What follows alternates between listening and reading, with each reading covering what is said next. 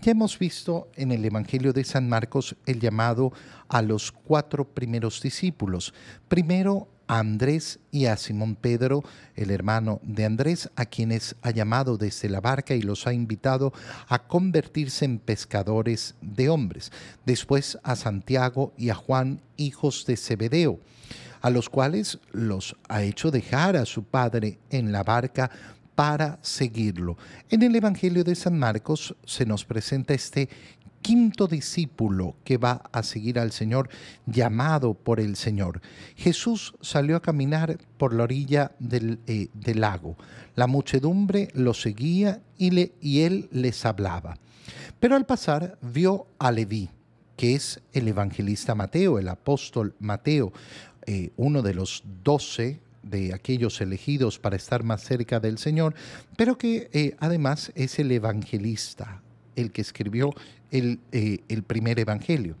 Mateo, hijo de Alfeo. ¿Dónde estaba Mateo? En el banco de impuestos. ¿Por qué? Porque Mateo era un recaudador de impuestos. Se dedicaba efectivamente a recaudar impuestos para Roma. Es eh, lo que se llaman los publicanos. ¿Y eh, qué le dice el Señor? Sígueme. Él se levantó y lo siguió. Es una escena parecida a la que ya hemos visto. Les dice, sígueme y eh, eh, aquel que es llamado sigue al Señor. Pero es precioso darnos cuenta dónde lo lleva. Sígueme. ¿A dónde? No, no, no, no se dice que le preguntó a dónde ni nada. ¿Y a dónde lo conduce? Bueno, la escena inmediata que nos presenta el Evangelio es en la casa de Leví sentados en su mesa. Entonces es muy bello, muy, muy, muy precioso. Sígueme. Él se levantó y lo siguió. ¿Y a dónde lo lleva el Señor? A su propio hogar, con su propia familia, con sus propios amigos, en su propio ambiente, lleno, como hemos visto en el Evangelio, de muchos pecadores. Ahí es donde lo lleva, ¿para qué? para llevar efectivamente la medicina que necesitan. Sentados a la mesa de Leví muchos publicanos y pecadores. Fíjate cómo el Evangelio es claro en ponernos la condición de estas personas. Sentado en medio de gente muy buena que no tenía pecados, que, no, era maravillosa. No, no, los llama por su nombre. Publicanos y pecadores. Gente que estaba alejada del Señor gente que estaba alejada del Señor. Muchos publicanos y pecadores se sentaron a la mesa junto a Jesús y sus discípulos. Jesús no va a rechazar a ninguno.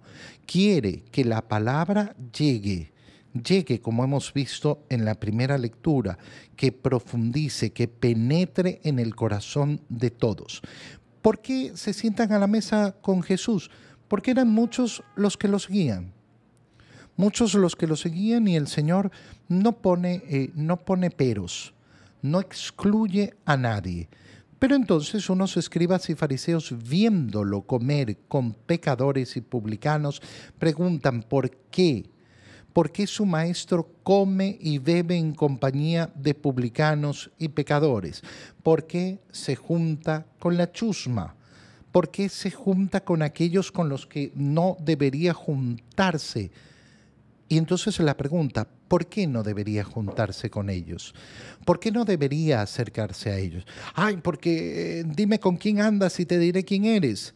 Sí, mira, una frase así puede funcionar en muchas ocasiones y puede eh, darnos, eh, darnos una gran noción de una realidad, pero no, no va a conducir a un juicio exacto en todas, en todas las situaciones y en todas las ocasiones. ¿Por qué? Porque Jesús no anda en compañía de los pecadores para pecar junto a ellos. No anda en compañía para decir, ay, no, esta gente es buena, esta gente no tiene problema. No, no. De hecho, el mismo Señor los va a reconocer como enfermos, enfermos que necesitan del médico. Por tanto, el Señor en ningún momento está diciendo que los pecados sean considerados como buenos. Esto es importantísimo ¿por qué? porque Así como tenemos que rechazar la visión de los, eh, de los fariseos, así como tenemos que eh, rechazar esa visión, eh, es, esa visión de, de, los, de, los, de, los, de los fariseos, de los levitas, de los sumos sacerdotes, ay, pero míralo, cómo se está juntando. También tenemos que rechazar el que no se quiera hoy llamar pecado al pecado ay, pero Jesús no juzgaba. No, no, claro que Jesús juzgaba. Juzgaba la condición del pecador. ¿Quiénes son estos? Enfermos que necesitan a un médico. Enfermos. No los ha catalogado como sanos. No los ha catalogado como sanos. Tienen razón en la primera parte. Son pecadores ¿Y por qué me junto con ellos? Porque yo soy el médico. Fíjate qué precioso es esto, porque muchas veces lamentablemente vas a escuchar cómo quieren utilizar la acción del Señor para decir, ay, eh, Jesús no juzgó a nadie, nadie juzga a nadie, nadie puede decir que es pecado y que no es pecado. No, no, eso no es lo que hizo Cristo. No mientas. No, no, no, trates de manipular lo que ha hecho el Señor. El Señor ha brindado remedio al que necesita remedio, al pecador. Para eso necesito catalogar de enfermo, de pecador al que lo está. Y poderle brindar entonces esa misericordia que necesita. ¿Por qué su maestro come en compañía de publicanos y pecadores?